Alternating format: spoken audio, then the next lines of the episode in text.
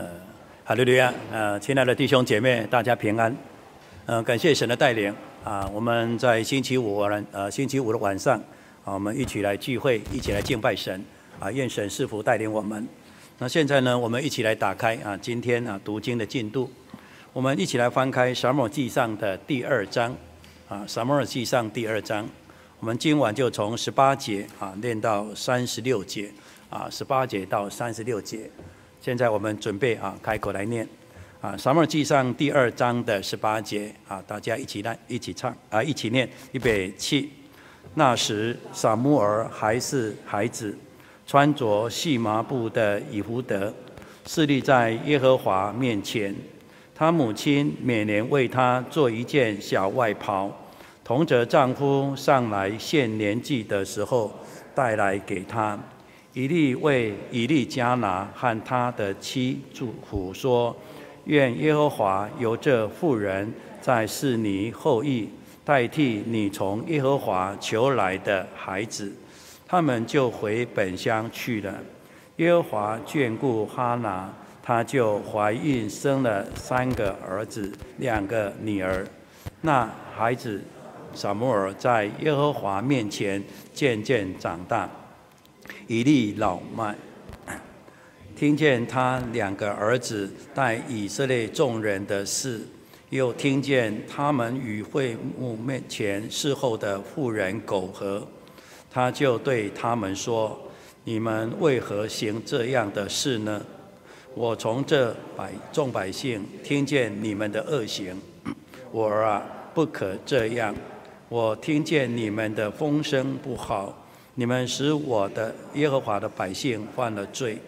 人若得罪人，有事实审判他；人若得罪耶和华，谁能为他祈求呢？然而他们还是不听父亲的话，因为耶和华想要杀他们。孩子撒母耳渐渐长大，耶和华与人越发喜爱他。有神人来见以利，对他说：“耶和华如此说：你祖父在埃及法老家做奴仆的时候，我不是向他们显现吗？在以色列众支派中，我不是拣选人做我的祭司，使他烧香在我坛上献祭，在我面前穿以弗得。”又将以色列人所献的火祭都是给你父家吗？我所吩咐现在我居所的祭物，你们为何践踏尊重你的儿子，过于尊重我？将我民以色列所献美好的祭物，以色列的神说：我曾说，你和你父家必永远行在我面前。现在我却说。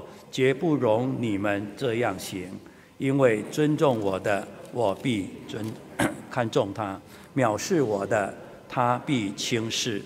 日子必到，我要折断你的膀臂和你父家的膀臂，使你家中没有一个老人。在神使以色列人享福的时候，你必看见我居所的败落。在你家中必永远没有一个老年人，我必不从我坛前灭尽你家中的人，那未灭的必使你眼目干瘪，心中忧伤。你家中所生的人都必死在中年。你的两个儿子何弗尼、菲尼哈所遭遇的事，可作你的证据。他们二人必一日同时。我要立自己一个忠心的祭司，他必照我的心意而行。我要为他建立坚固的家，他必永远行在我的受膏者面前。你家所剩下的人都来叩拜他，求块银子，求饼，说：求你是我祭司的职分。好叫我得点饼吃，阿门。呃，感谢主耶稣的恩典。那我们今天在读经当中，我们看到了一个非常真实的历史的一面。我们看到我们的神是公义，但是他也慈爱的。在撒母耳的一生当中，有神的眷顾跟同行。但是我们看到以利的一家人，虽然神愿意来挽回他，只可惜这个以利他年老了，在很多的心智上、很多的坚决的态度上，他并不能够符合神的旨意。所以我们在第二章的啊二十二节以后，我们看到以利一家人因为过于尊重神，所以呢，他轻看了应有的父母的管教的权利，也放任了这个孩子。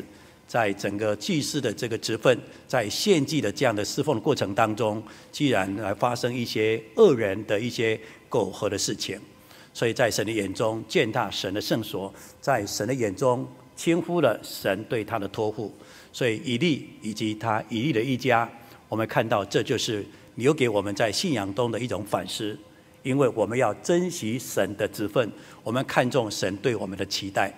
那么另外呢，在我们所读的经文当中，我们看到神所预备的，也是一个符合神心意的一位非常重要的一个工人，就是我们所读的这位撒母耳。撒母耳这个人呢，在整个圣经的啊历史的定位当中，他是非常重要的，因为他让一个本来是处于一个黑暗的事实时代，在他的用心，在他的教导。在他尽心的侍奉过程当中，非常平稳的来做衔接，而这个衔接呢，是一个非常重要的过渡时期，也就是为大卫建立一个被高立为以色列王朝一个非常美好的基础。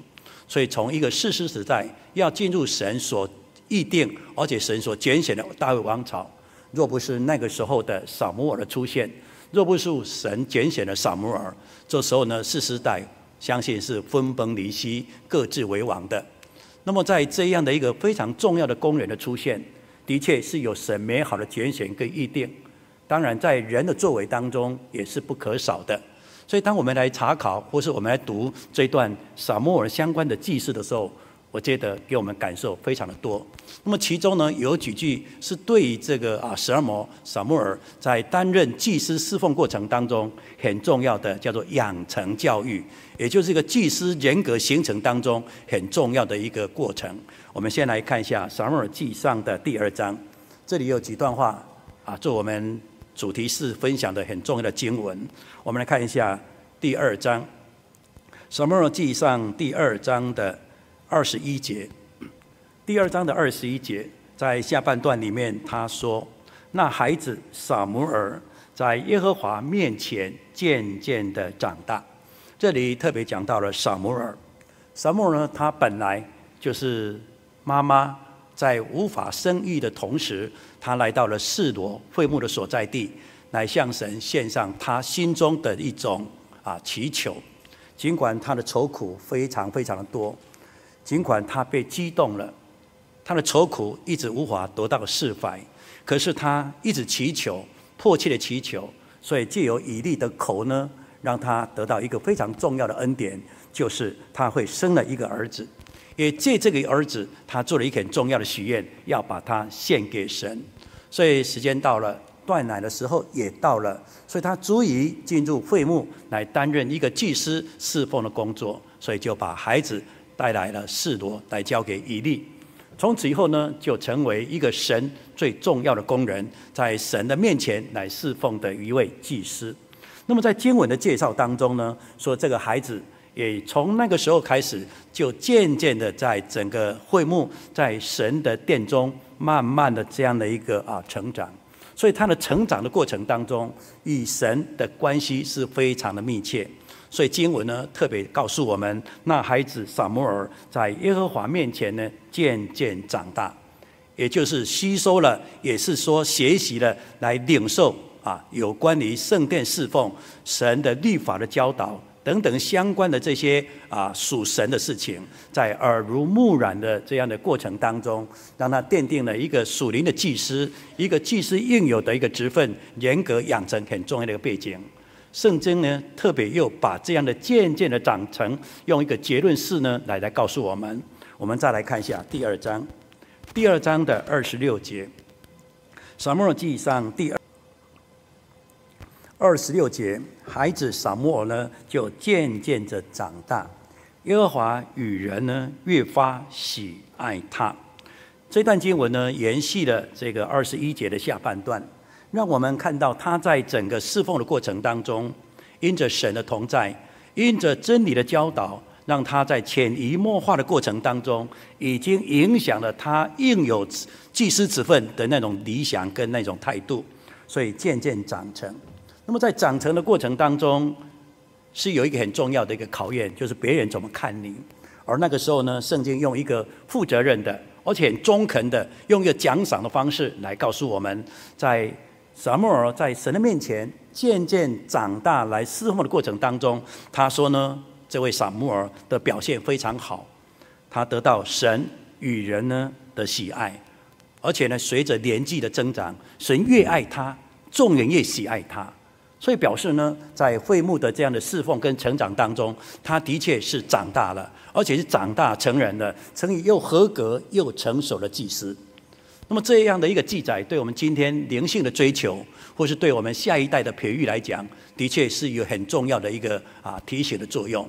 所以呢，我定的题目呢，在是讲到这个撒母耳在耶和华面前要渐渐增长。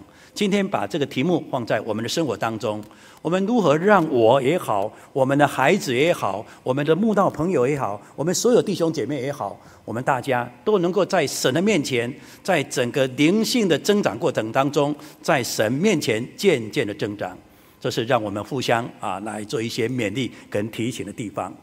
那现在呢，我们就可以根据撒母耳在这样的背景当中，能够得神而且得人越发的喜爱。我们来探讨，我们来分析一下，他是什么样的一个情况，或是具备什么样的要素，让他具有这样被喜爱的这个条件。所以，我们就从圣经的角度来看看，被神、被人越发喜爱的这个撒母耳，他具备了哪些条件？首先，我们要看看经文里面给我们一个非常重要的答案是什么呢？就是撒母耳呢是在神的会幕中侍奉长大的。我们先来看经文当中所留下的一些伏笔。我们来看一下《撒母耳记上》的第二章的十一节。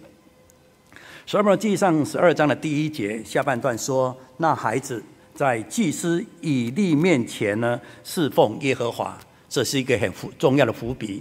从此以后呢，这个孩子撒母耳，他就是在当时的示罗会幕当中尽心尽力的，而且具有这种学习的。而且很殷勤的方式呢，在侍奉神。那么接下来呢，在这个十八节，他又更清楚地说到：我们看十八节，那时呢，撒母耳还是一个孩子，穿着了这个细麻布的以弗德。这个以弗德是侍奉中祭司的特定的一个衣服，而他穿着祭司的衣服，侍立在耶和华的面前。这就，是他的成长过程当中，渐渐的长大而得神得人的喜爱。所以，一个美好的德性的养成，一个称职职分的发挥呢，它都是有一些条件的。撒母耳这时候的条件是什么？他矗立在神的面前，在神的会幕中。所以呢，当我们要让这个人有所成长，让这个人能够正向的在神的里面不断的来茁壮，成为神与人所爱的时候。他先决的条件，一定要在神的会幕当中来侍立、来侍奉神，这是我们在信仰生活当中应该要思考的地方。也就是说，你要让这个孩子更加成熟，灵性更加的稳健，我们弟兄姐妹也能够啊，与时与日不断的啊，有基督的身量。我们的慕道朋友愿意在认识神的这个道理，愿意离开基督的这样的一个小学的开端，而进入到一个更成熟、更稳健的丰富的道理里面的时候，这个时候，撒母耳渐渐成长这样背景是必然，而且是必须的。我们要让我们所要栽培的，我们所要成长的，一定要在神的会幕中来侍奉，这是一个很重要的条件。那我们想想，在圣经当中，的确是新的这样的一个脉络，不断的在这样的来推动的。我们在圣经当中，我们都很清楚知道，我们主耶稣在这个部分呢，他的确做了非常的好。为什么呢？我们先来看一下路加福音的第二章。我们请看一下路加福音的第二章。路加福音第二章我们来看一下四十九节，《路加福音》第二章四十九节。第二章的四十九节，耶耶稣啊，耶稣说：“为什么找我呢？难道不知道我应当以我父事父的事为念吗？”我们再来参考啊，我们和合本中文的小字的部分，他说。岂不知我应当在神的家里吗？在这样的一个经文当中，或许因为手抄本译本的不同，所以在翻译当中稍许有一些不一样。但是我们看到主耶稣在十二岁成为立法之子的时候，他就很清楚知道我人生我的信仰应该要如何才能够活在神的面前来侍奉他。所以在他。幼小的心灵，他却有一个非常稳重、成熟的观念。而这样的心智是什么呢？他说：“我应该以我父事为念，以我父的家为念呢。”这就是这一位撒摩尔在他的人生当中，在一个美好的起点里面，已经有一个好的开始。因为这个好的开始，让撒摩尔的心智能够稳定。也就是说，我坚定的，而且我一生当中就是要了侍奉神，所以我一定要以会幕为我人生当中最重要的一个目标。用这样的心智，用这样养成，他才会以复事为念。那么，在这么一个美好的基础当中，撒母耳就渐渐渐渐的长大。事实上，这也是我们应该值得学习的地方。我们刚刚所看的是路加福音里面所记载的耶稣，他小时候。他愿意以父事为念，可是，在那个时候呢，还有一个，那位是谁呢？就是施洗约翰，他仍然留下一个非常美好的一个注解，来告诉我们，这位在虔诚家庭中所长大的这个孩子，在圣经里面他怎么说的？我们再来看一下《路加福音》的第二章，《路加福音》第二章的四十节，《路加福音》第二章的四十节，那个孩子呢，就渐渐的长大了。强壮了起来，智慧充足啊，又有神的恩在他的身上。这里讲到的是 失血约翰，失血约翰，他呢也渐渐的长大，身体呢也渐渐的强壮。而这个时候呢，除了整个身体啊，随着年纪的增长之外，他的智慧呢也越来越成熟，充满了智慧，神的恩也在他的身上。而这些呢，都是跟他从小时候愿意为神而活，为为会幕为神来侍奉，留下一个美好的根基。所以他的成长是稳健的，他的成长是得神所喜悦的，他的成长为未来的侍奉奠定了一个美好的基础。所以今天我们要想想看，我们的教会的未来在哪里？我们今天的灵性的成长又在哪里？如果说呢，我们大家来想想看。我们的未来，如果愿意放在小孩子的身上，也就是说，以利呢，他渐渐的老迈了。那一代的人总是会有离开的一天。可是我下一代呢，有时候呢，我们会用一句比较俏皮的话说：“啊，这个长江后浪啊，后浪啊推前浪。那么前浪会怎样呢？那前浪会死在沙滩上。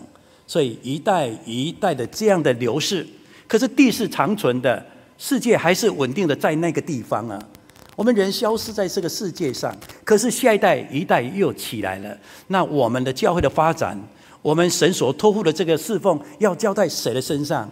能够伴着你吗？能够随着你下棺木吗？不是这样的，而是要代代相传。这时候呢，我们就想想看，怎样让我们的孩子能够做一个称职合格的，而且为民来做献祭、为民做教导的美好的祭司跟先知。那么这样的责任要托付在撒母耳的身上的时候，那他在小时候，而且他愿意矗立在神的面前来做会幕中的侍奉，这就，是给我们很大的提醒了。所以我们要像主耶稣一样，我们也要像这个啊施许约翰，在从小的过程当中，就要给他亲近神，来到教会啊。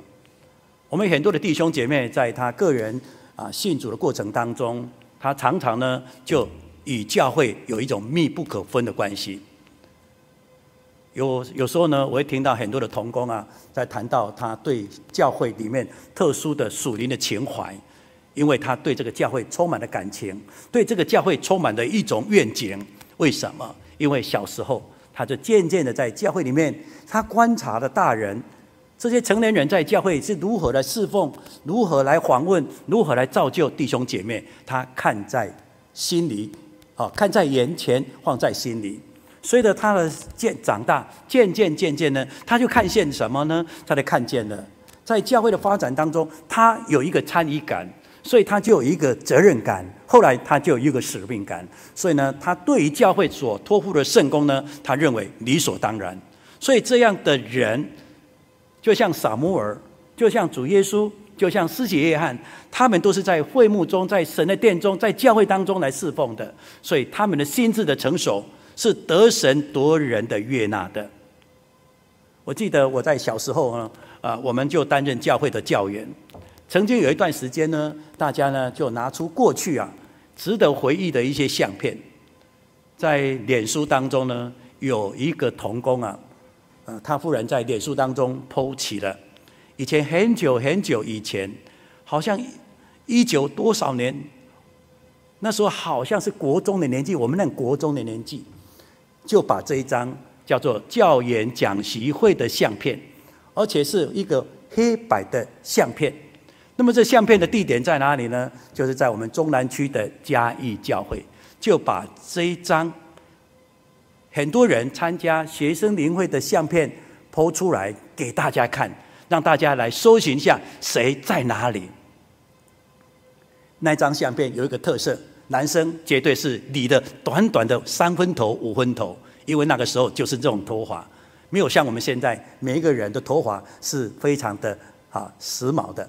在这么一个类似光秃秃头发又这么短的这种同志的这个脸蛋当中呢，大家就一个一个去找，找了半天呢，找到哎，这个好像是那个林贤明哎，因为好像哎，不要说好像，那本来就是我小时候就很可爱。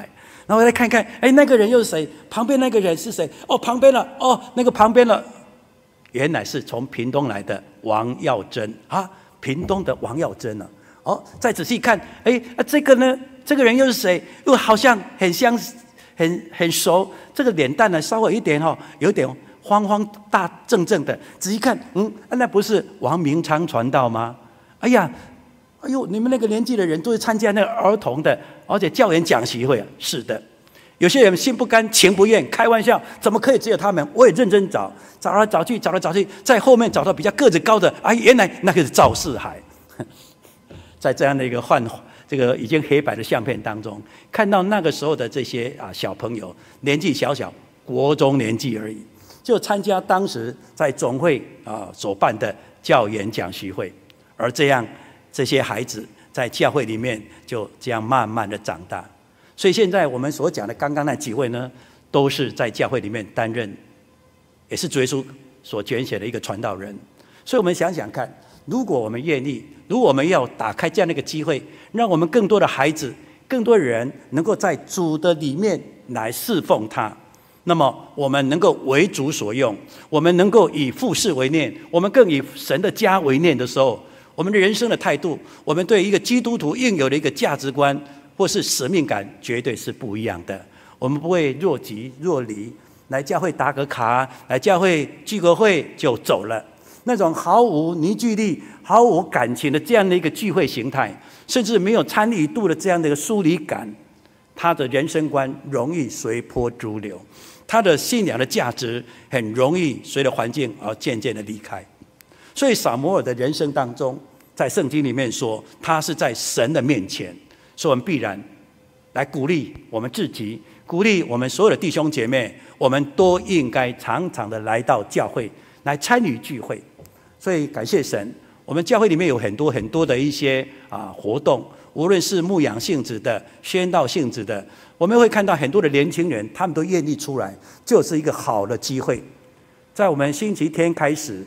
我们从星期天、星期一跟星期二，我们连续有三天的科学营，而这科学营对象呢，就是年纪小的这些啊国小的学生。这时候呢，如果我们有更多的青年，我们有更多的这些大专生或是社青，我们都愿意能够来到神的面前，如同撒母耳在他的人生当中愿意在主的面前来侍奉。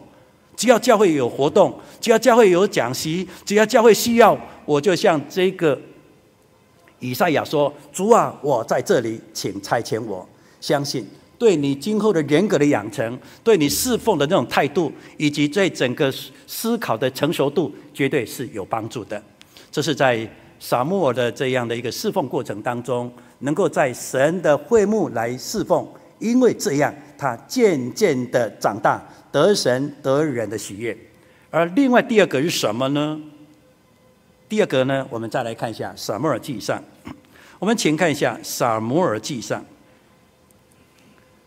我们看《撒母耳记上》的第二章，《撒摩尔记上》的第二章，我们来看一下十九节，《撒母耳记上》第二章的十九节，他的母亲呢，每年为他做一件小外袍，同着丈夫呢上来献年纪的时候带来给他。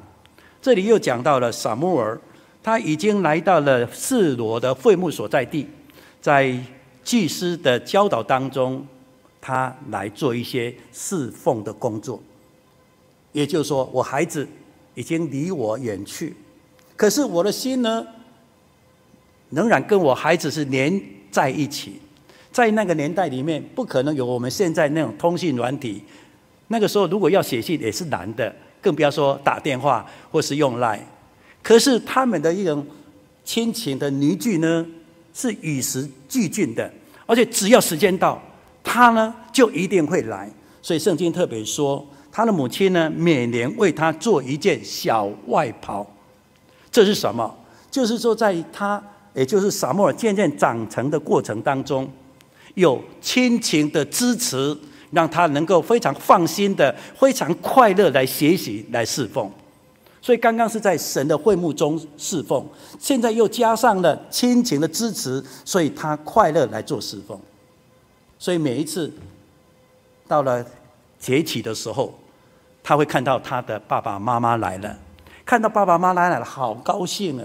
这个高兴是像什么呢？就像我们有一些人去当兵，那么去当兵的时候呢，会客时间，那么会客的时候呢，这些服役的人他一直在看着什么？一直巴望在点名唱名的时候是唱到什么？也就是说某某人会客。听到这个会客，好高兴啊！看到亲人来的时候，好高兴啊！我们相信，这个孩子成长的过程当中，他还是会想着父母的。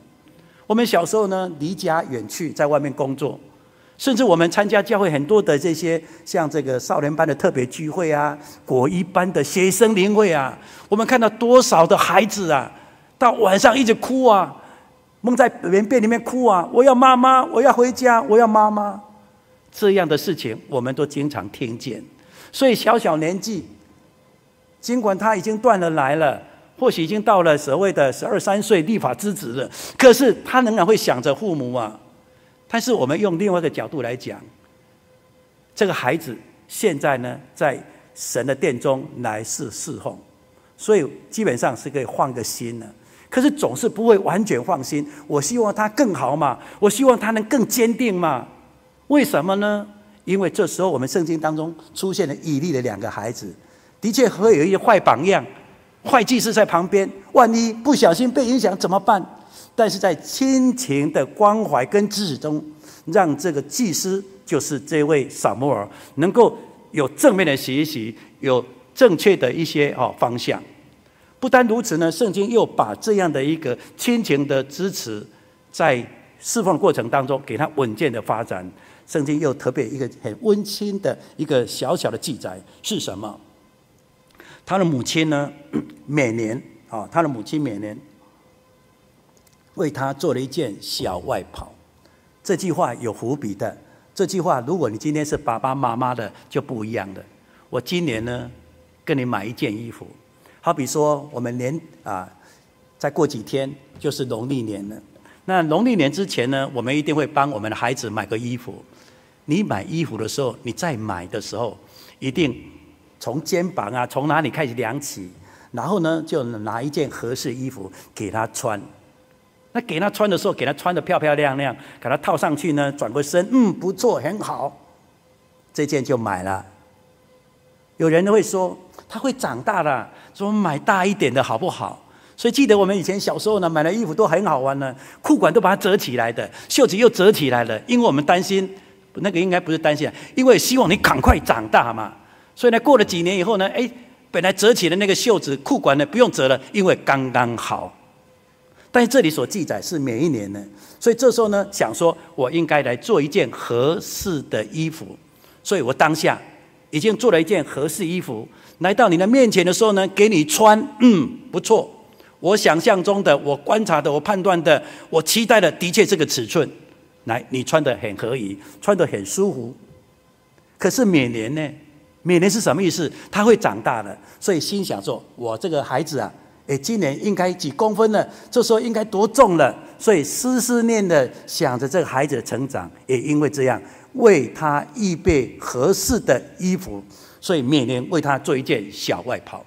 所以呢，孩子虽然在教会成长，可是责任，父母的责任是不可少，亲情的呵护跟照料也不可少的。所以这时候呢，我们希望我们的孩子在整个信仰中，能够在教会里面成长，得到稳健的这样的发展。可是亲情不能少啊！我们有很多时候呢，就认为我们孩子呢就带来教会了，哦，带来教会，我的孩子没有问题，因为他带来教会。这时候，我们就把“教会”这个词呢，又把它缩小。我的孩子呢，从小就宗教教育长大的，所以当我们哪一天我们孩子有不乖的时候，我们就会感慨的说：“我的孩子从小的教会长大，从小就有接受宗教教育了。”这时候，我们好像责任都是教会里面的这些老师相关的人。那我们问你，你这时候做了些什么？所以呢，孩子的成长固然有教会这么一个稳定的支持系统，但是不要忘记。亲情、家长是必要的条件。换句话说，来的教会时间多，还是在家里面多？你看这孩子的问题多，是在家里面，还是在教会里面？当然，家的机会就比较多一点。为什么？因为家没有防备心，家里面不用客套。我们换句话说，在外面呢，你总是要有一个中规中矩的这样的一个态度嘛。就算你调皮捣蛋，你还是收敛一点吧。可在家里面呢，就会很放肆的，有时候不小心脏话就讲出来，不小心坏习惯就出来了。所以呢，在家里面，在亲情中，你是最好关心而且最好指导的地方。圣经里面特别记载了以利一家人，他们这一家没有老人家，他们这一家呢中年就没了。为什么？因为这个家长这个以利没有尽到一个亲情父母的责任。该说的不说，该做的不做，该严格的不严格，也在这样的一个放任、相怨这样的过程当中，孩子看似成长的，可是离神越来越远了。所以，我们亲情很重要。所以在亲情的这样的一个照料当中，让我们的孩子能够在稳健的基础当中来发展。我们刚刚有讲到主耶稣，我们看到了约瑟，我们看到的玛利亚。在圣经的定位当中，他们都是义人、啊，是一个敬畏神的艺人。以施洗约翰的父母亲来讲，也是这个样子。在路加福音里面，他特别介绍这个施洗约翰的成长背景当中，他说他们的家的确是不一样的。我们也来参考一下路加福音的第一章。我们请看一下路加福音的第一章。我们请看一下《路加福音》的第一章，《路加福音》第一章，我们请看一下第六节，《路加福音》第一章的第六节。第六节，他们二人呢，啊，在神的面前都是一人，遵行主的道，啊，遵行主的一切诫命礼仪，没有可指责的。所以在遵行主道的过程当中，你看是没有可以指责的。也就是非常尽心、非常尽意、非常尽力的，也就是毫无保留的。我该怎么做？我要做的最好。无论是灵修的，无论是侍奉的，他是做的非常的完备。而这样的一个艺人，被神所验中，也因为这样，才有这个施洗约成长的空间，也就是一个虔诚环境的预备，为耶稣基督的这个救恩来做一个铺路。所以呢。我们今天如果不重视亲情，而且我们亲情没有给予适度的一个资源，只是丢给教会或丢给某个人，我们忘了我们父母应有的责任。这样，我们的孩子的成长还是有一些顾虑的。所以，当我们愿意在神的家来成长，父母绝对一定要参与。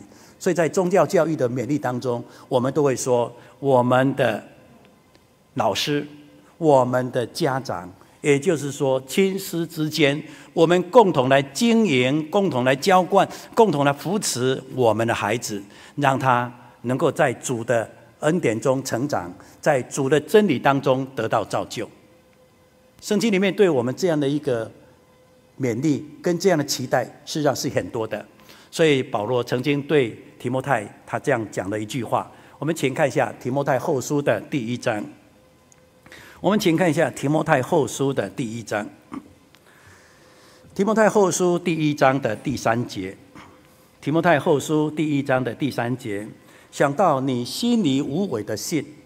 这个信呢，是先在你的外祖母罗以和你的母亲尤尼基的心里，我深信也在你的心里呀、这里讲到的是提摩太，提摩太呢，就属灵的角度来讲，他是保罗的儿子，是福音所生的，所以呢，对这个孩子的期待跟信仰中的关怀啊，就如同父母一样。但是在讲到这个提摩太的时候呢，他内心有很大的一个安慰。为什么？因为这个孩子呢，在他的渐渐的成长过程当中呢，他的家人的关怀是不可少的。提摩太呢，他是一个犹太人，但是在那个大环境当中，要说犹太人跟犹太人这样哈联婚，的确有整个大环境的一些困难。可是虽然他们无法在所谓的犹太人这样的一个啊信仰中来。结婚，可是，在当年的时候，在那个时候的父母，那个时候的家人，他们都是以家那种亲情来关心，全心全意的教导这个孩子，培育成一个属于神所爱所用的人。所以保罗来叮咛他的时候，希望他能够回到他原来信仰养成、渐渐长大的那一种亲情的关系，所以才会说，想到你无伪的信心呢。而你的信心呢？你这个信来自于你的外祖母，也来自你的母亲呢。所以这些呢，就来告诉我们家的重要。所以家庭的祭坛也好，家庭的互动也好，家庭的关怀也好，是不可少的。撒母耳在神的面前渐渐的增长，因为他在会幕中侍奉，在亲情中来做支持。另外一个也值得我们再来做思考跟学习的是什么呢？有一个非常重要的因素，我们再来看一下这个啊，《撒摩尔记上》，我们请看一下《撒摩尔记上》。《撒摩尔记上》，我们请看一下第三章，《撒摩尔记上》的第三章。第三章，我们来看一下第四节，《撒母记上》第三章的第四节，耶和华呼唤撒母耳，撒母耳说：“我在这里。”就跑去以利那里，说：“你呼唤我，我在这里。”以利回答说：“我没有呼唤你啊，你去睡吧。”他就去了。耶和华又呼唤了这个撒母耳，撒母耳起来啊，到以利那里。你呼唤我，我在这里。以利回答说：“我的儿啊，我没有呼唤你啊，你去睡吧。”我们再来看一下第八节。耶和华第三次呼唤撒母耳，撒母耳起来到以利那里说：“你又呼唤我，我在这里。”以利才明白是耶和华呼唤童子，因此以利就对撒母耳说：“你仍去睡吧。若再呼唤你，你就说：耶和华，请说，仆人静听。”撒母耳就去，仍睡在原处。这里讲到了撒母耳在会幕中来侍奉，也在亲情的支持中来侍奉。那么随着时间，他也渐渐的成长，也渐渐的成熟。所以呢，他在会幕当中来扮演一些啊会幕的侍奉的工作。如果呢，我们看第三章的第二节，那时候呢，他也来做一些圣殿里面有关于那个灯台的整理的一些工作。所以呢，他的确是一个非常认真的人。可是，在整个侍奉当中，一定要有老师教嘛，这个东西你要怎么做？它的流程、注意事项等等等呢，有一些有一些规范。那么这规范一定要有人提醒，这个提醒者就是老师嘛。所以立位呢就扮演一个非常关键的一个老师的角色来教导他。所以除了一些事务性的教导之外，这里又来告诉我们，神为了拣选撒母耳成为一个称职的一个先知，所以呢先后的告诉他，先后有三次，也就是说撒母耳，撒母耳，撒母直接说啊，我的老师，我的老师在叫我赶快跑过去，一次、两次、三次都不是。但声音存在是事实啊，很清晰的叫撒母耳啊。但是事实上呢，并不是以利叫的啊。那么还有谁呢？所以以利很清楚，就是神的声音。神要拣选他，神要漠视的一种很重要的声音。这就是一种属灵的一个察觉，属灵的分辨。而这个祭司呢，这个以利这时候就扮演一个教师的老师的功能。所以呢，他有一个稳重的。而且有属灵的老师来教导他，所以对于事务性的一个啊侍奉也好，属灵观念的奠定跟培育也好，这时候留下不可磨灭的这样的一个角色。所以这时候呢，我们就知道了，撒母耳能够渐渐的增长，除了在会幕的侍奉、亲情的支持下，还有一个要一个正确的一个真理的教导的环境。所以在教会的成长过程当中，我们都心心念念的希望我们教导的这些老师。不是只有说啊，我知道了，我来教。你知道来教是没有错，但是你知道的是正确吗？是网络下载的吗？是凭空想象的吗？还是经过一些严谨的教学所得来的？所以我们的老师都要经过总会的啊教研的讲习会，出了社会之后呢，无法在这种正规的啊讲习当中来培育领得这样的一个合格的证照。但是我们还有一个叫分段的讲习。因为我们要正确的教学法之后，我们还要正确的信仰的观念，还有一个正确的信仰的辅导。而且在一个信仰的辅导的部分呢，显然我们就比较薄弱的。我们知识层面高，可是关怀的辅导好像弱了一点。但是我们看到这一位啊祭司，虽然不是这么样的称职，可是在神的一个啊预备过程当中，他对于扫墓的侍奉的确有很大的帮助。所以我们要常常的来学习，所以这个撒母耳就在祭司的教导当中来侍奉，所以呢，他就渐渐的成长，对以后的侍奉帮助来讲是非常好的。所以我们要趁着有机会，趁着我们可以不断成长的时候，我们要多学习啊。在我们的教会当中，相当重视学习这样的一个机会跟空间。无论你是啊年纪小。或是我们是一个啊信徒，或是我们是一个慕道者，事实上，我们都应该有在祭司教导当中来侍奉的这样的一个习惯。也就是说，我要侍奉，但侍奉的时候，我一定要有正确的教导来学习。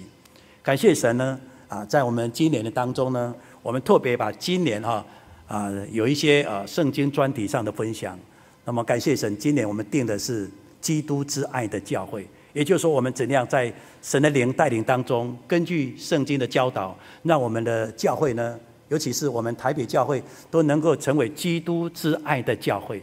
所以呢，我们在每一季当中呢，都有一个专题。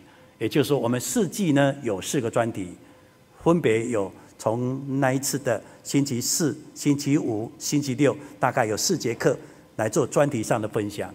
而这些的目的在哪里？因为我们愿意在我们渐渐成长的过程当中，我们能够吸收正确的知识，不会被异端邪说来勾引、来迷惑，让我们对神的爱、对神的信、对神的盼望更加的坚定。所以，趁着年纪小的时候，该负恶的时候，可塑性很强的时候，吸收能力很好的时候，我们就把握机会。所以，很希望呢，我们任何的一个讲习。教会任何的一个专业的啊专题的讲习，或者是圣经的转习，只要有机会，我们都希望我们的宗教教育的老师、我们的大专青年、我们的社会青年，乃至我们所有的弟兄姐妹，我们就像彼得所说的：“我要吃那个纯净的灵奶呀！”啊，最后呢，我们来看这段经文，我们请看一下彼得前书，我们请看一下彼得前书。我们请看彼得前书第二章的第二节，第二节就要爱慕那纯净的灵奶，像才生的婴孩爱慕奶一样，叫你们因此来渐长，以至于得救。这就是我们基督徒呢，能够渐渐增长，而且连接与耶稣基督很重要的一个过程。所以我们看到了撒母耳在他的一个养成的过程当中，有亲情的支持，当然也有一个合宜的老师在他的身边来教导祭司在素常的礼仪性的一个侍奉的过程当中，我当如何来进行。在属灵的位阶当中，在灵的辩证当中，他怎么样能够作为一个祭司的角色？这位成熟的祭司以利也给予很多比较正确的一些指导。所以我们侍奉，但是我们要正确的侍奉。因此，祭司的指导、纯净话语的指导、灵奶的指导是必然的。这样，撒母耳就渐渐的长大，而他的长大对他未来的侍奉留下一个不可少的一个贡献。所以呢，在圣经说，撒母耳渐渐增长，在耶和华在人的面前呢，越发喜爱。相信这样的一个结论是我们所期待的。也求主耶稣帮助，让我们根据撒母耳记上的这些相关的经文，我们了解撒母耳渐渐增长了，而且他也长大了，他也扮演一个合格的祭司，而且稳定了当时宗教的局面，也为大卫王朝奠定美好的贡献。他这样的一个。学习，而这样的一个成就，是因为刚刚所讲的，他是在耶和华面前来侍奉，愿意以父事为念的，他愿意在亲情的支持下，放心的，而且认真的侍奉，因为他妈妈每年都为他准备一件小外袍。我们又看到，在属灵的分辨当中，他更加的成熟，被后来人、被全国认定他是神的先知啊。因为他愿意在一个纯净的而且正确的指导当中来做侍奉。以上呢，做我们互相的参考，也求主耶稣帮助，让我们大家就如同这位小木偶，愿意让我们在神的面前渐渐成长，得神得人的喜爱。